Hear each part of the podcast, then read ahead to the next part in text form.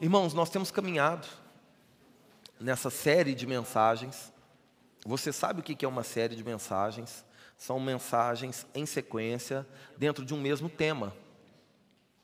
Nós temos caminhado assim porque entendemos ser essa a maneira mais saudável e mais nutritiva para nós como igreja.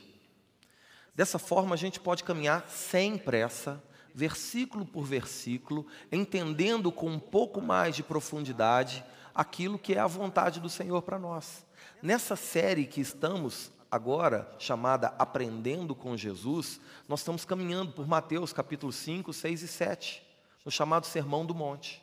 Aquele momento onde Jesus se assenta com seus discípulos para falar acerca da vontade de Deus, do reino de Deus, da palavra de Deus.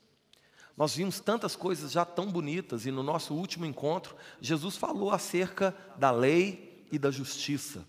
Nós vimos Mateus capítulo 5, do verso 17 ao verso 20. Nós vimos que Jesus ali disse que não veio para revogar a lei, muito pelo contrário. Ele veio para cumprir a lei. Ao contrário do que os escribas e fariseus estavam dizendo, que Jesus estava negando a lei de Moisés, Jesus vai falar que não é isso. Jesus veio para cumprir a vontade de Deus, cumprindo assim a lei de Deus. Por quê? Sendo Jesus o próprio Deus, ele é o autor, o legislador de cada uma daquelas leis. Então, ninguém melhor do que o próprio Cristo para falar acerca do que significa a lei e de como obter da lei a justiça segundo os parâmetros do Senhor. Nós vimos que Jesus ali, ao propor uma interpretação mais adequada para a lei de Deus, estava com isso revelando a incapacidade dos religiosos de extrair da lei o real sentido da lei. E então Jesus vai fazer uma declaração importantíssima e que é a introdução para todo o restante do capítulo 5. O verso 20 de Mateus capítulo 5 é a introdução para todo o resto, para os próximos cinco parágrafos que o capítulo 5 do Evangelho de São Mateus tem. Jesus vai dizer assim: Mateus, capítulo 5, versículo 20. Porque vos digo que, se a vossa justiça não exceder em muito a dos escribas e fariseus, jamais entrareis no reino dos céus. E essa é uma declaração que, num primeiro momento, irmãos, causa algum incômodo em nós. Porque, como então ter uma justiça mais elevada do que a dos escribas e fariseus, que eram notoriamente reconhecidos como zelosos no cumprimento da palavra, detalhistas no exercício da palavra, que até mesmo do endro, do cominho, da hortelã, eles tiravam ali o cumprimento da lei. É porque Jesus está dizendo, e ficou claro para nós no nosso último encontro, que a maneira de interpretar a vontade de Deus a partir dos escribas e fariseus era limitada, porque eles não tinham o Espírito Santo de Deus interpretando, ajudando-os a compreender plenamente a vontade do Senhor. Por isso, Jesus, agora, ao dizer aos seus discípulos que eles podem ter uma justiça mais elevada, isso passa a ser também possível a nós, porque, diferentemente dos homens da antiga aliança, eu e você temos o Espírito Santo nos dando testemunho acerca de Jesus, nos ensinando tudo o que Jesus já disse e nos convencendo do pecado, da justiça e do juízo.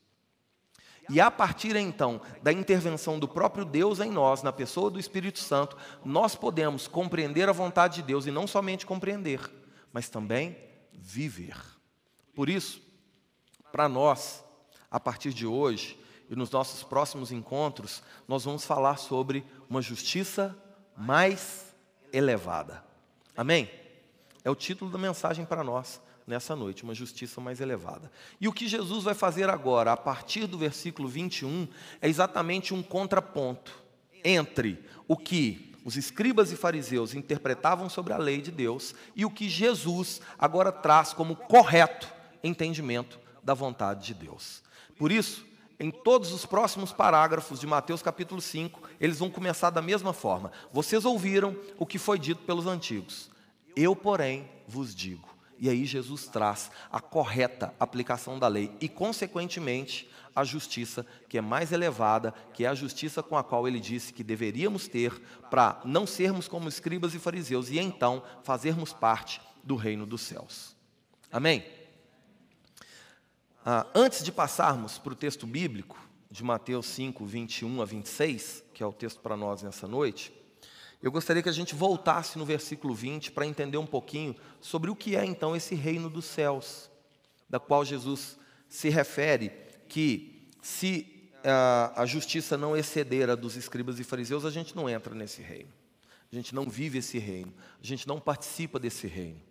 A questão aqui está, a nossa dificuldade está numa herança do platonismo, uma herança do pensamento platônico, do pensamento dualista, da mente dividida entre o que é bom e o que é mal, da mente dividida entre a matéria é ruim, mas o espírito é bom. Logo, o reino de Deus não pode ser nesse mundo, porque esse mundo é mal, esse mundo é jaz do maligno, está condenado, está apodrecido, está em trevas. Só que a palavra reino, proposta por Jesus e registrada por Mateus, é a palavra basileia. E a palavra basileia não significa rei, é, reino, mas significa reinado, significa governo, significa domínio. Enquanto, enquanto, enquanto, quando então Jesus está falando sobre o reino de Deus, na verdade Jesus está falando sobre o reinado de Deus sobre as nossas vidas, sobre o governo de Deus sobre as nossas vidas, sobre o domínio de Deus sobre nós, que somos agora discípulos de Jesus, súditos desse reino. Com isso, cai por terra aquela expectativa errônea de que para viver o reino de Deus, a gente tem que escapar dessa vida. Que para viver o reino de Deus, a gente tem que esperar um reino que virá. O que Jesus vai dizer é que esse reino não virá, esse reino já veio na pessoa do Espírito Santo habitando em nós, e porque o reino de Deus está em nós, ele nos governa hoje. Aonde estamos, somos parte do reino. Aonde estamos, carregamos em nós o próprio Espírito do Rei. Aonde estamos, somos súditos do Rei Jesus no reino de Deus. Então não é algo para amanhã, é algo para agora é algo para o hoje. É claro que todas as coisas se farão plenas na consumação dos séculos. Quando Jesus voltar, buscar a sua igreja e reconciliar consigo todas as coisas, tudo se fará pleno. Mas nós, que abrimos o coração e recebemos o próprio Espírito de Deus, já vivemos, ou deveríamos estar vivendo o reino de Deus, o governo de Deus, o domínio de Deus primeiramente em nós, mas também através de nós. Amém? Então é isso que Jesus está dizendo quando ele diz que a, se a nossa justiça não exceder a dos escribas e fariseus, nós não viveremos o reino de Deus. Não conseguiremos participar das coisas de Deus, porque ainda estaremos sujeitos a uma mentalidade meramente religiosa e não mais segundo a perspectiva do próprio autor das leis. Amém? Amém ou amém? Amém. Vamos ao texto então. Mateus capítulo 5, a partir do verso 21 até o verso de número 26, a palavra do Senhor diz assim: Ouvistes o que foi dito aos antigos: Não matarás. Êxodo capítulo 20, esse é o sexto mandamento: Não matarás. Eu, porém, vos digo que todo aquele que ah, se irar contra o seu irmão estará sujeito a julgamento. E quem proferir um insulto a seu irmão estará sujeito a julgamento do tribunal. E quem lhe chamar tolo estará sujeito ao inferno de fogo. Se, pois, ao trazeres ao altar a tua oferta, e ali te lembrares de que teu irmão tem alguma coisa contra ti, deixa perante o altar a tua oferta, vai primeiro reconciliar-te com teu irmão, e então, voltando, faze a tua oferta. 25. Entra em acordo sem demora com teu adversário enquanto estás com ele a caminho, para que o adversário não te entregues ao juiz, o juiz ao oficial de justiça e sejas recolhido à prisão. Em verdade, te digo que não sairás dali enquanto não pagares o último centavo. Amém? Feche seus olhos mais uma vez, curva sua cabeça. Vamos orar ao Senhor. Senhor, obrigado pela tua palavra e obrigado por esse tempo aqui onde podemos livremente buscar ao Senhor, ouvir do Senhor. Fale conosco, em nome de Jesus. Amém. Irmãos, todo o restante do capítulo 5 está linkado a esse versículo 20, sobre ter uma justiça mais elevada. E Jesus, nessa perícope que lemos, ele vai elencar quatro atitudes daqueles que têm uma justiça mais elevada, daqueles que já vivem o reino de Deus, daqueles que não estão esperando a chegada de um reino. Para tentar ilustrar isso, eu me lembrei de uma, de uma ilustração que eu vi há um tempo atrás que eu achei muito pertinente. Lá na Inglaterra tem uma rainha. Você sabia disso? Como é que chama a rainha da Inglaterra? Rainha Elizabeth, o nome da minha mamãe. A Rainha Elizabeth já tem, não sei, 100 anos. Alguns até brincam, né? Que o Silvio Santos é Adão e ela é a Eva. Ela até virou meme, não morre nunca mais. Mas a grande verdade, irmãos, é que ela é a rainha da Inglaterra porque o reino está sobre ela. Quando chegar o momento dela passar a coroa, seja por uma incapacidade ou por uma fatalidade, aquele que dela receber a coroa passará a ser o rei. E aquele reino não será mais da Elizabeth, mas então do rei, do próximo rei, daquele que está com a coroa. Então não é sobre o lugar, é sobre quem está no governo.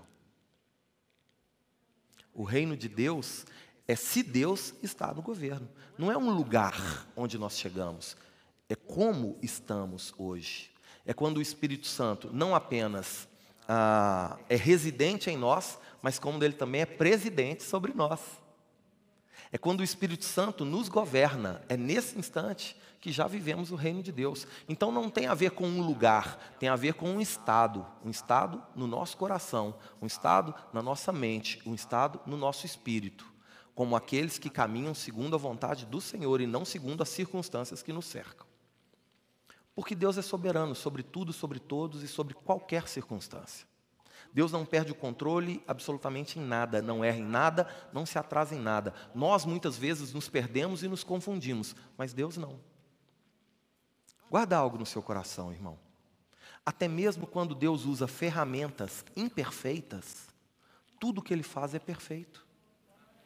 Deus é Deus. Nós não compreendemos, mas Deus não erra. Amém? Então confia, confia no Senhor. A gente se entrega ao Senhor. Você vai ver que o mais Ele fará. Amém? Aqui, Jesus então vai iniciar essa, essa nova sessão fazendo um contraponto. Ele vai dizer: Vocês ouviram o que foi dito aos antigos: Não matarás, citando o sexto mandamento, lá de Êxodo 20. Eu, porém, vos digo, e aqui é que começa, irmãos, o nosso entendimento para uma justiça mais elevada. Jesus está aqui propondo uma correta aplicação da lei nas nossas vidas. Em contraste à mentalidade religiosa que dizia que se você ferir alguém e essa pessoa morrer, aí você pecou. Aí sim é pecado, porque você feriu a lei que disse não mate. Mas Jesus está dizendo que não é apenas isso, que isso foi uma, uma redução da lei proposta pelos escribas e fariseus, porque eram limitados na sua interpretação, eram limitados na sua inspiração, eram limitados na sua relação com o Senhor. E muitas vezes eles minimizavam o impacto da lei a fim de conseguir, de alguma forma, se relacionar com Deus. Mas o que Jesus está dizendo é que a vontade do Senhor é muito mais elevada do que aquilo que achamos correto. E Jesus aqui está fazendo uma comparação, está colocando em pé de igualdade não somente o homicídio, mas também a ira e as consequências da ira. Mesmo que a pessoa não seja ferida de morte, se a intenção do nosso coração de alguma forma é prejudicar a outra pessoa, isso é considerado por Deus numa justiça mais elevada como, como homicídio, como assassinato, como morte. Por isso, são necessárias atitudes, decisões, escolhas pautadas no poder que o Espírito Santo tem para nos fortalecer, para que a gente consiga viver conforme o que Deus está propondo e não conforme o que a mentalidade religiosa vinha propondo. E aí, Jesus vai dizer que. Ah, Jesus vai propor aos seus discípulos não aguardar a chegada do reino dos céus, mas vivê-lo hoje vivê-lo agora em tudo o que for feito, como vimos em Colossenses 3, seja em palavra seja em atitude, em nome de Jesus e para a glória de Deus. em tudo. Ah, precisa, irmãos, existir uma diferença drástica entre a mentalidade daqueles que são discípulos de Jesus e a mentalidade religiosa, onde o que mais importa é uma questão estética, onde o que mais importa é parecer ser do que ser de fato. Na mentalidade religiosa, podia fazer tudo. Podia maltratar, podia humilhar, podia pisar, podia ferir. Se não morresse, não era pecado. O que Jesus vai dizer é algo mais profundo. Muitas vezes você não vai com a faca furar ninguém, mas com a língua talvez você vai rasgar alguém ao meio. E isso é tão pecado quanto. O que Jesus vai dizer é que talvez você não vai usar uma arma para matar alguém, mas com a sua ira dando vazão a insultos, a injúrias, a calúnias, a palavras de baixo calão, a humilhação, você está maltratando, dilacerando, e matando as pessoas, seja emocionalmente, seja espiritualmente.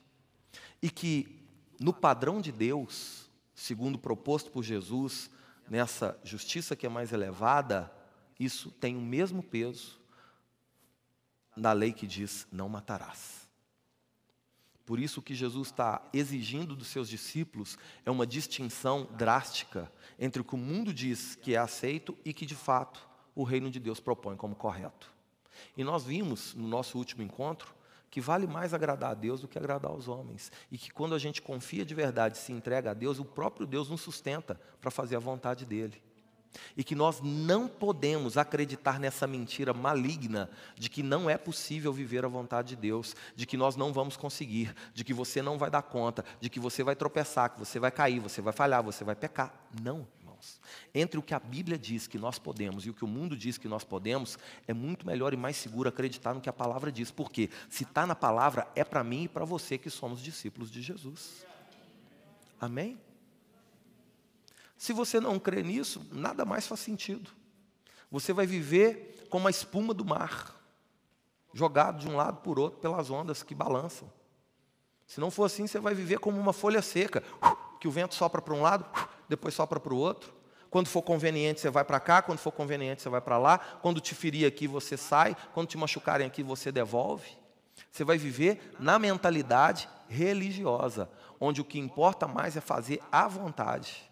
Porque não precisa mudar por dentro, desde que mude por fora já é satisfatório. Isso é muito menos daquilo que o Senhor exige dos seus discípulos. E tudo aquilo que Deus exige dos seus discípulos, Ele capacita os seus discípulos primeiro para poder viver. Por isso, Jesus está usando exemplos aqui e está propondo atitudes. Atitudes são questões práticas a serem observadas e repetidas.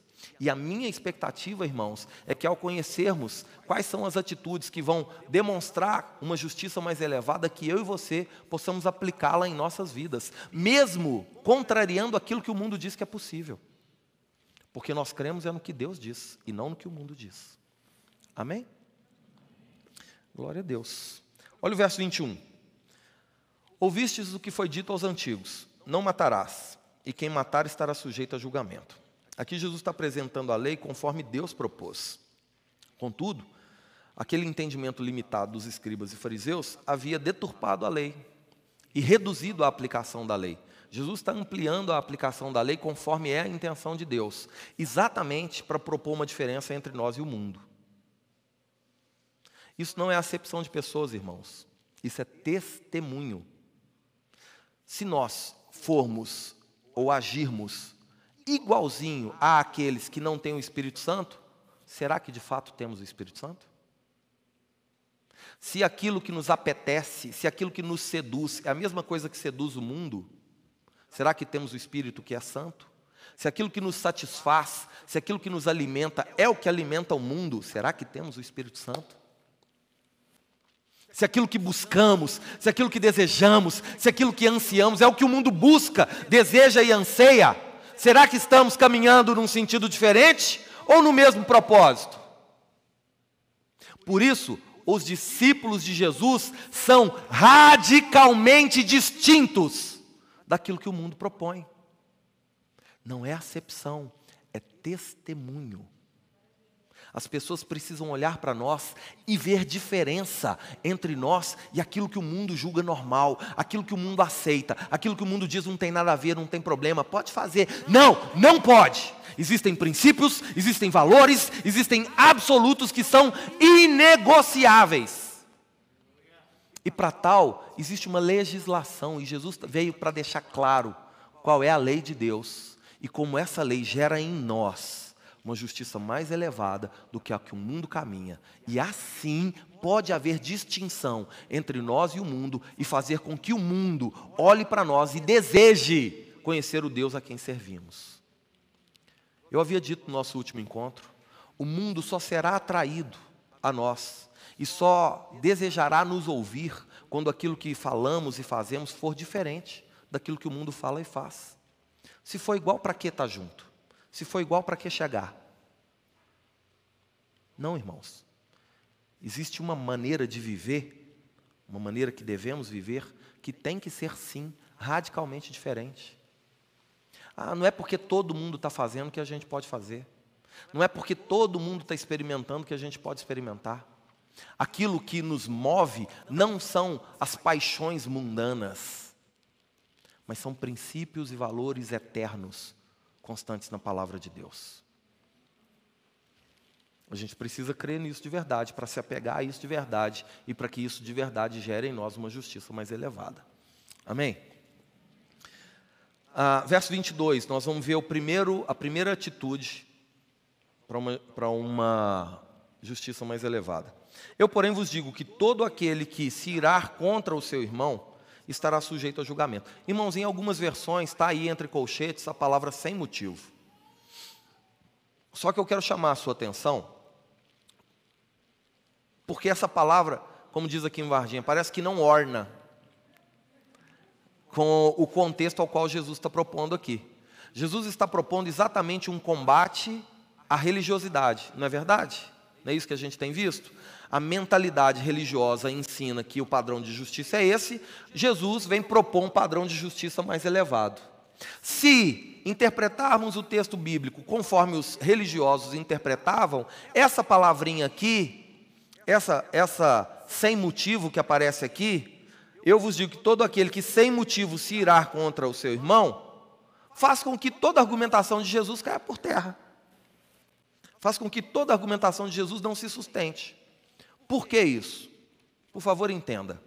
Se eu passo a ter um motivo que me permite irar contra o meu irmão, esse motivo pode ser subjetivo. Para um pode ser um motivo que justifica a ira e para outro não. Não, isso não vai me fazer irar. E se é relativo, já não é absoluto. E aí deixa de ser um conceito proposto por Jesus como princípio de Deus, porque Deus não tem variação. Você está aqui comigo? Por isso, para os discípulos de Jesus, você esquece dos motivos que te levam ou te permitem irar.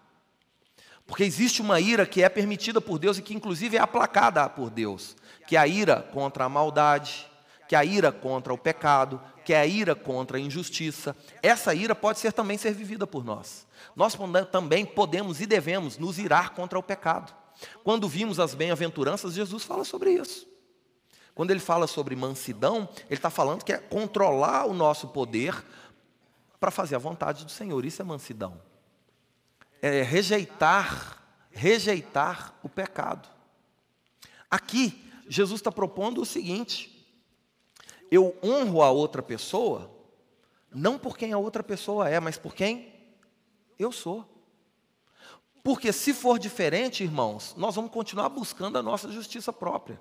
Se eu honro o outro, se eu sou bondoso com o outro porque o outro é bondoso comigo, se eu sou carinhoso com o outro porque o outro é carinhoso comigo, se eu sou atencioso com o outro porque o outro é atencioso comigo, que diferença existe entre nós e entre os religiosos? Que saudavam com a paz do Senhor aqueles que eram seus, mas para aqueles que não eram por eles considerados de Deus, eram rejeitados.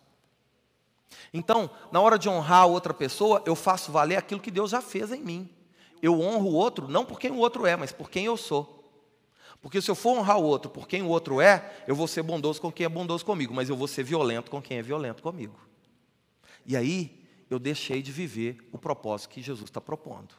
Eu deixei de conseguir exercer uma justiça mais elevada. Eu me igualei àquilo que o mundo diz que é normal. Você está aqui comigo? Amém.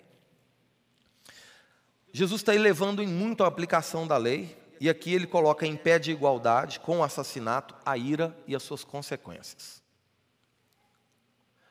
O irá contra o pecado, o irá contra a injustiça, o irá contra a maldade, não é um problema. Mas se irá contra um irmão, é um problema sério. Porque se essa ira der vazão, ela vai gerar atitudes, e essas atitudes são comparadas por Jesus como homicídio. Olha o que Paulo, falando aos Efésios, diz no, versículo, no capítulo 4, versículo 26 e 27. Efésios 4, 26 e 27. Irai-vos, mas não pequeis. Não se ponha o sol sobre a vossa ira.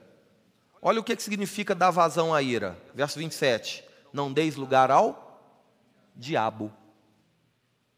Aí você passa a ser um servo do diabo e não de Deus. Isso iguala a nossa justiça a Deus ou a dos religiosos? A, a, grande questão aqui, proposta por Jesus, não é a ira em si, mas é a vazão que a ira dará. Um coração não tratado, uma ira não controlada, vão gerar atitudes danosas para todas as pessoas. Posso dar um exemplo? Sei que você não gosta quando eu faço isso, mas é só para ilustrar. Aponta o dedo para alguém que está do seu lado aí. Aponta o dedo, vai, não tem problema não. Pode apontar para mim? Aponta o dedo. Isso, fica com o dedão apontado aí. Aponta o dedo. Isso, isso. Agora olha para essa mão sua aí, para o dedo apontado. Olha aí. Quantos dedos você está apontando para outra pessoa? Quantos dedos estão apontados para você? Está entendendo? Irmãos, quando nós usamos a nossa vida para atacar pessoas, quando nós damos vazão à ira contra pessoas, nós estamos atraindo para nós o julgamento de Deus. Olha o que, é que Jesus está dizendo aqui. Jesus está falando sobre três instâncias de julgamento. Você viu o verso aqui? Verso 22. Eu, porém, vos digo que todo aquele que se irar contra o seu irmão estará sujeito a julgamento, primeira instância. E quem preferir um insulto contra o seu irmão estará sujeito a julgamento do tribunal, segunda instância. E quem lhe chamar tolo estará sujeito ao inferno de fogo, terceira instância. O contexto ao qual Jesus estava inserido aqui, ensinando os seus discípulos, era sobre o seguinte: existia localmente, em cada província, um, um tribunal para causas inferiores. Era um tribunal composto por 23 doutores da lei. Esse tribunal julgava causas de menor valor, de menor importância. Mas se fosse uma ira, era julgado ali. Mas se essa ira virasse um insulto, e esse insulto, uma injúria, uma calúnia, uma difamação, era considerado um crime maior e era direcionado para o segundo tribunal, um tribunal chamado Sinédrio, 70 doutores da lei. E o Sinédrio tinha autoridade para condenar à morte. Então, nesses dois primeiros, nessas duas primeiras instâncias, Jesus está falando de uma implicância natural das nossas ações. Irá gera repercussão. Dar vazão à ira gera uma repercussão maior.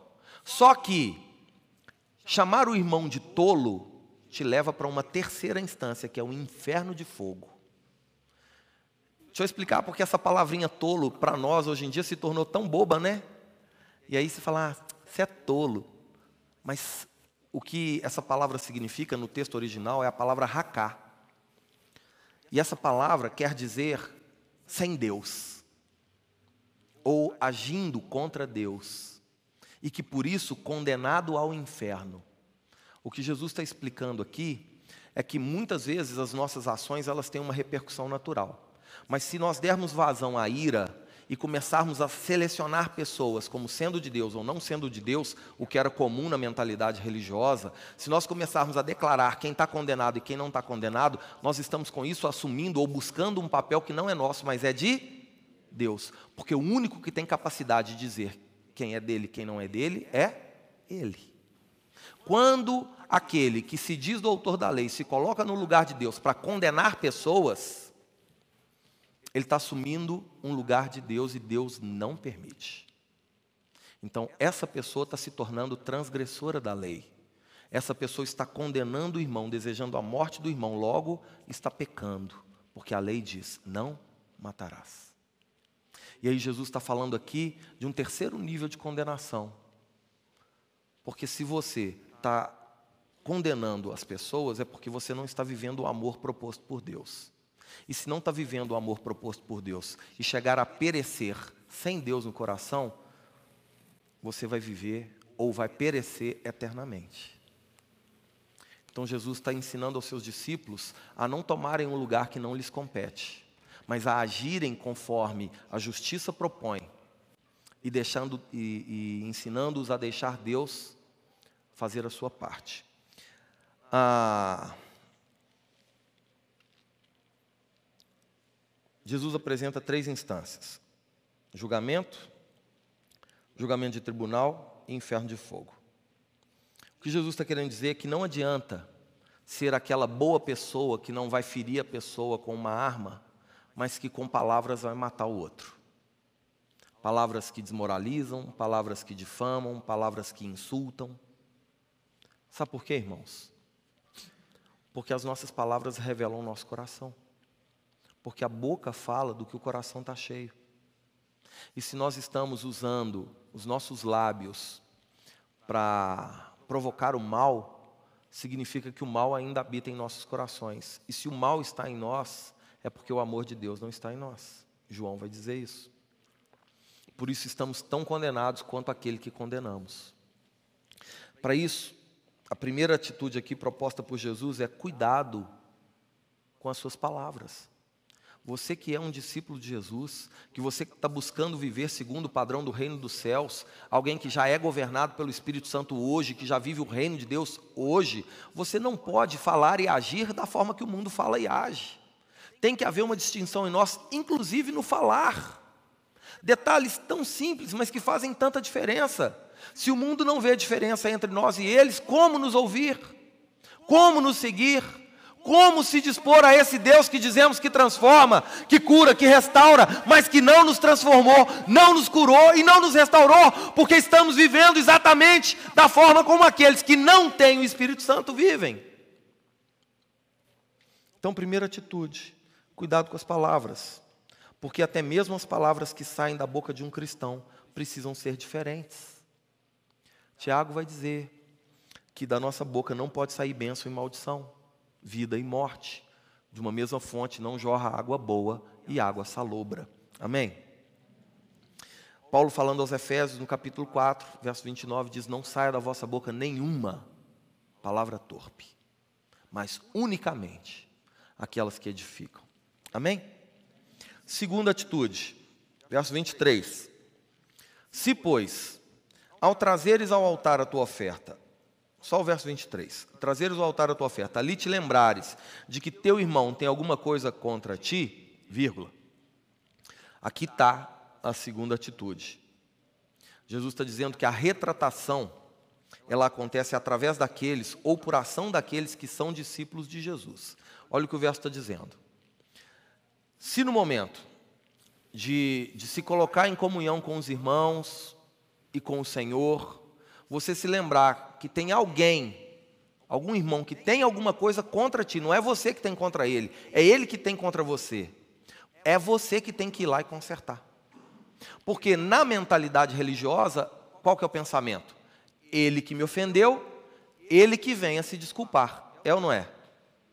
Mas numa justiça mais elevada proposta por Jesus aos seus discípulos, não. Somos nós que temos que ir.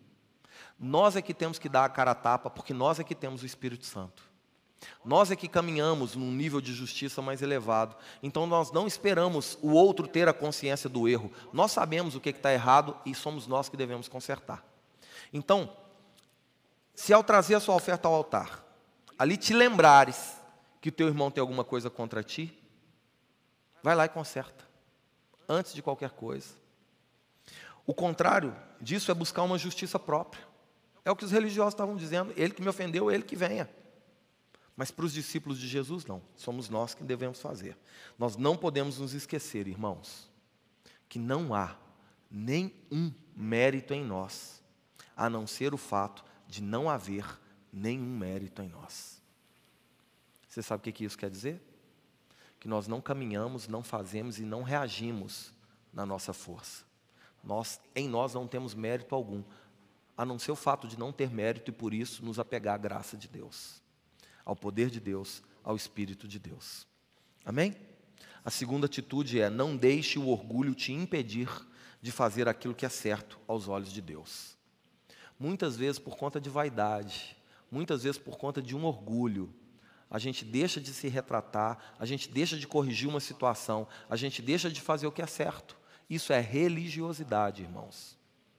Para uma justiça mais elevada, somos nós que devemos ir e desatar os nós, mesmo que tenham sido eles atados por outros. Amém? Ah, eu estou achando que vocês não estão entendendo nada hoje. É porque não é fácil, né, irmãos? Desconstruir tudo aquilo que a gente entendeu como justiça própria, desconstruir tudo aquilo que a gente aprendeu como sendo correto, justo, mas que em função da vontade de Deus interpretada pelo próprio Jesus, ele vem dizer para mim e para você que é a gente que tem que se humilhar, é a gente que tem que se retratar, mas não foi a gente que causou o mal, mas é a gente que tem que desfazer o mal, porque nós é que caminhamos numa justiça mais elevada. Amém? Terceira atitude, verso 24. Vou ler o 23 e o 24 juntos para a gente entender. Se, pois, ao trazer ao altar a tua oferta, ali te lembrasse que o teu irmão tem alguma coisa contra ti, verso 24: Deixa perante o altar a tua oferta, vai primeiro reconciliar-te com teu irmão, e então, voltando, faz a tua oferta. Por favor, não reduza a oferta aqui a contribuição na igreja, tá? Jesus está usando de um contexto das, da celebração no templo, onde oferta era expressão de adoração. O que Jesus está querendo dizer é que a nossa adoração a Deus, para que a gente possa adorar a Deus, tem algumas coisas que precisam ser observadas em nós primeiro. Oferta significa sacrifício no templo, significa adoração. Então, antes de querer adorar a Deus, sonde o seu coração e veja se existe no seu coração alguma culpa. Por quê, irmãos? Porque a verdadeira adoração exige sinceridade. A verdadeira adoração exige um coração puro. Senão nos tornamos como os religiosos. Que como bem disse Isaías a respeito de vós, hipócritas, escribas e fariseus hipócritas, com os lábios me adoram, mas com o coração tão distante de mim. Marcos capítulo 7, verso 7. Se não houver distinção entre nós e os religiosos, não temos uma justiça mais elevada. E aí não estamos vivendo o reino de Deus, estamos vivendo apenas o mesmo reinado que sempre vivemos, o reinado das concupiscências, o reinado da carne, o reinado daquilo que nos é conveniente. Para viver o reino de Deus, a gente precisa abrir mão de nós mesmos. Então, antes de querer adorar a Deus, nós precisamos fazer isso com sinceridade, precisamos fazer isso com um coração puro. Sabe por quê? Porque nenhum tipo de oferta é capaz de nos justificar. Não são os nossos atos que nos justificam. É o sacrifício de Jesus por nós, por isso é graça. E aí é nesse momento que a gente se lembra que a gente não tem mérito nenhum, a não ser o fato de não ter mérito nenhum. E é porque a gente não tem mérito nenhum que a gente vive a graça de Deus. Então deixa de ser orgulhoso, deixa de ser vaidoso. Antes de querer adorar a Deus, conserta as situações que estão erradas na sua vida, para você não ser achado por Deus como um hipócrita, como um religioso. Senão, não estamos vivendo nada diferente daquilo que o mundo vive. Você está aqui comigo? Olha só, como dizer que eu amo a Deus a quem eu não vejo se eu não amo o meu irmão a quem eu vejo? Não é isso que João disse na sua primeira carta? 1 de João capítulo 4 vai dizer isso. Aquele capítulo todo vai falar sobre amor. Deus é amor. E importa que andemos em amor e que vivamos em amor e que expressemos o amor de Deus. Para viver o amor de Deus, irmãos, o amor de Deus não é sentimento, é decisão, a gente precisa abrir mão das nossas vaidades. Então, antes de querer adorar a Deus, vai, reconcilia com seu irmão e então, depois de consertar, volta para adorar sinceramente a Deus como aquele que depende e confia na graça de Deus.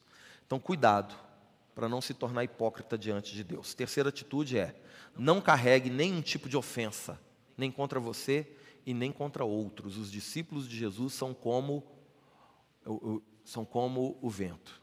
Ninguém sabe de onde veio, ninguém sabe para onde vai. Não está preso em nada, nada prende, nem a Dilma estoca.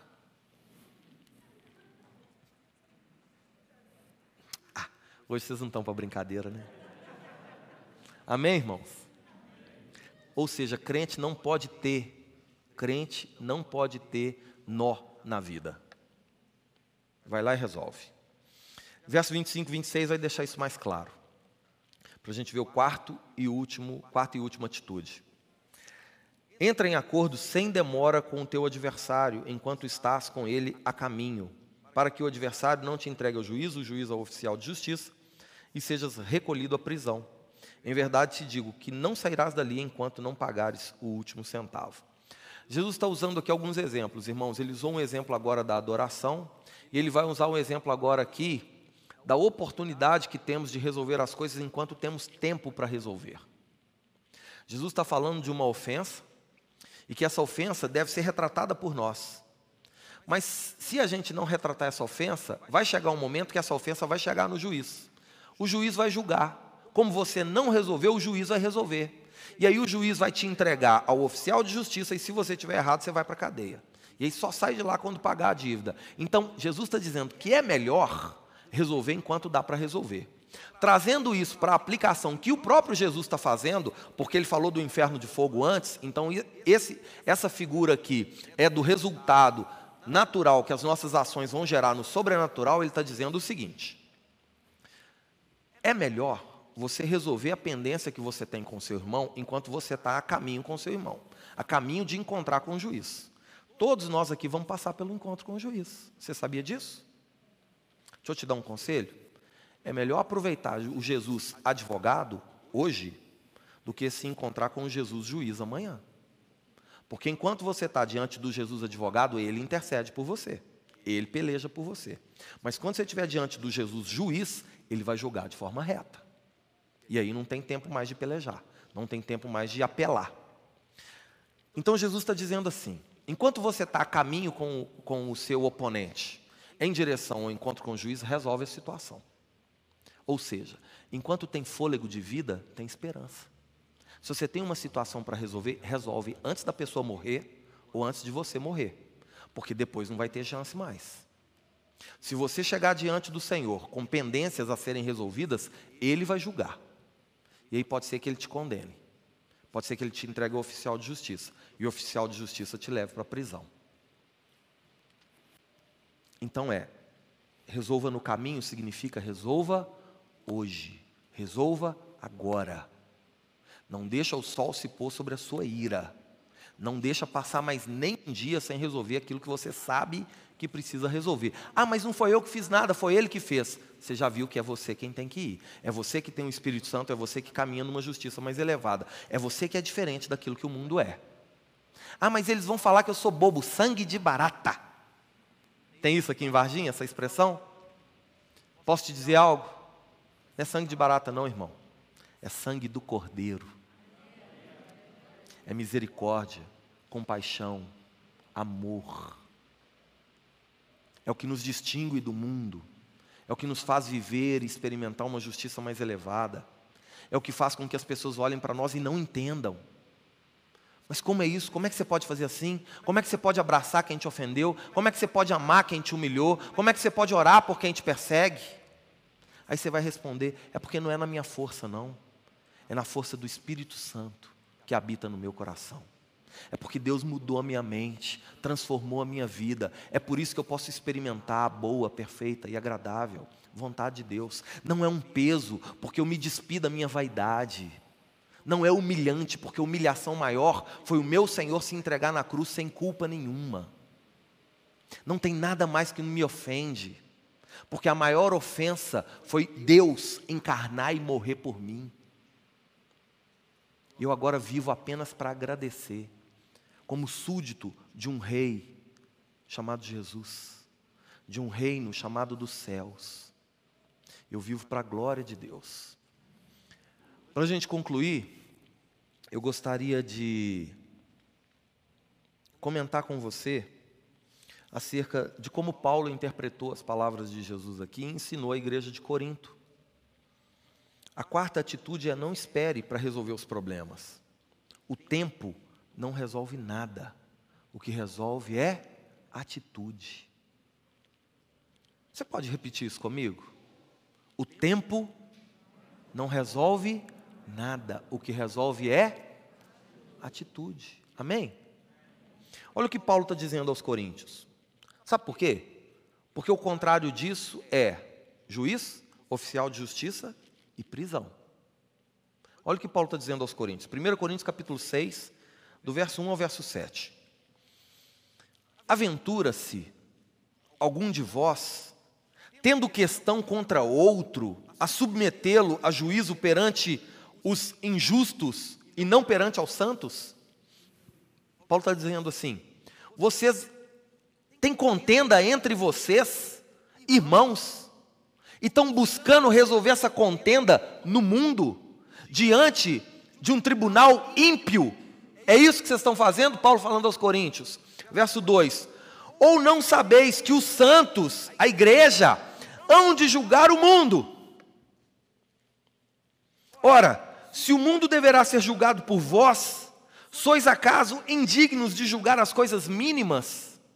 Essas coisas naturais, essas contendas pequenas, esses pequenos conflitos não podem ser tratados entre vocês? Se vocês têm autoridade para julgar o mundo, vocês não podem tratar de coisas mínimas, vocês têm que levar essas coisas para o mundo. Verso 3: Não sabeis que havemos de julgar os próprios anjos, quanto mais as coisas dessa vida. Verso 4: Entretanto, vós, quando tendes a julgar negócios terrenos, constituís um tribunal daqueles que não têm nenhuma aceitação na igreja. Olha a consequência disso: levar contenda entre irmãos para o mundo.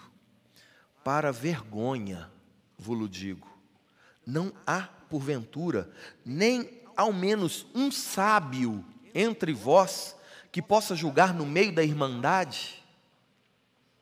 Será que não tem ninguém capaz de conciliar, de resolver, de pacificar essa contenda? Precisa levar isso para o mundo? Isso é uma vergonha. Verso 6: Mas irá um irmão a juízo contra outro irmão, e isso perante incrédulos.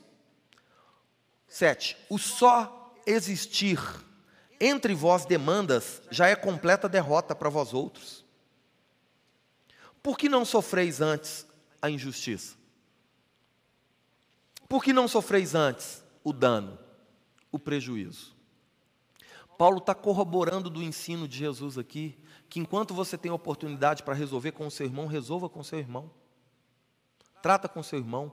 Isso demonstra uma justiça mais elevada, não apegada àquilo que o mundo diz como é que que é correto e o que não é correto, mas em cima de princípios e valores que norteiam a nossa caminhada no reino dos céus. O que, que Paulo está dizendo, irmãos? Que contenda entre irmãos deveriam ser resolvida entre irmãos. Às vezes a gente tem um problema um com o outro, o que, que a gente faz? Vai contar para os de fora, vai contaminar o coração dos outros. Às vezes vai botar no Facebook. Alguns vão usar até a pregação para dar o recado. Que, que Paulo está dizendo, irmãos? Que contenda entre irmãos é uma vergonha para a igreja. O que, que Paulo está dizendo, irmãos? Que contenda entre irmãos já é uma grande derrota. Solução disso, Paulo propõe, é o que Jesus está ensinando. Se vai envergonhar o Evangelho, é melhor sofrer o prejuízo. Abre mão dessa causa, abre mão dessa questão sofre a injustiça. A gente vai consertar com o outro, não é em função do outro, é em função de nós. Abre mão. Mas não permita com que a igreja seja manchada, com que o nome do Senhor seja envergonhado. Não permita que a derrota se aplaque sobre a igreja do Senhor. Amém? Terceira atitude, então, quarta atitude, então, é não espere para resolver os problemas. Enquanto tem fôlego de vida, tem esperança vai e resolve. Para recapitular, a primeira atitude de uma justiça mais elevada é cuidado com as suas palavras, porque elas vão revelar o seu coração. Segunda atitude de uma justiça mais elevada, não deixe o orgulho te impedir de fazer aquilo que é certo aos olhos de Deus. Terceira atitude é não carregue nenhum tipo de ofensa, nem contra você, nem contra o outro. O crente não pode estar preso a nada. Quarta atitude é não espere para resolver os seus problemas. Pode ser que você não tenha tempo amanhã. E se não tiver tempo, você vai ter que prestar contas diante do juiz, do oficial de justiça. E aí pode ir para a cadeia. Então, o tempo não resolve nada. O que resolve é a atitude. Amém? Nós vamos caminhar nos próximos parágrafos de Mateus capítulo 5, falando sobre as leis, como foi dito e como Jesus interpreta. Vocês ouviram o que foi dito, eu, porém, vos digo. Amém? Por favor, fica de pé no seu lugar.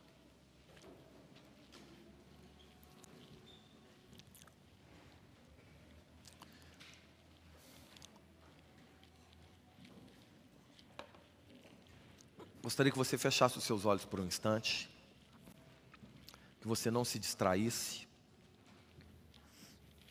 e que você pudesse, nesse instante, de forma sincera, orar ao Senhor pedindo a Ele para guardar no seu coração essa palavra. Irmãos, isso é muito importante. A Bíblia diz que muitas vezes a semente, ela cai na terra, mas ela não muda a terra, porque ela não entra na terra. Se ela ficar só por cima, ela pode ser roubada. Pensamentos, sentimentos, distrações. Nesse momento é o momento que regamos a boa semente que o Senhor jogou nos nossos corações. Então, ore comigo, Senhor, obrigado. Obrigado pela tua palavra. Obrigado por esse tempo aqui de orientação, de exortação, de direção. Obrigado, Senhor, porque estamos aqui como fruto do teu amor, que um dia tanto nos amou a ponto de entregar o teu filho por nós. Senhor, guarde teus princípios e valores em nossos corações, para que possamos, sim, na contramão desse mundo, viver uma justiça mais elevada, não para nossa glória, Senhor, mas para a tua glória, porque só é possível viver assim em função do teu espírito que habita em nós. Por isso, faça de nós aqueles que vão exaltar o teu santo nome com as nossas vidas, com as nossas atitudes, e que assim possamos viver, seja em palavra, seja em atitude, em tudo que fizermos, em nome de Jesus e para a glória de Deus, nosso Pai. Amém?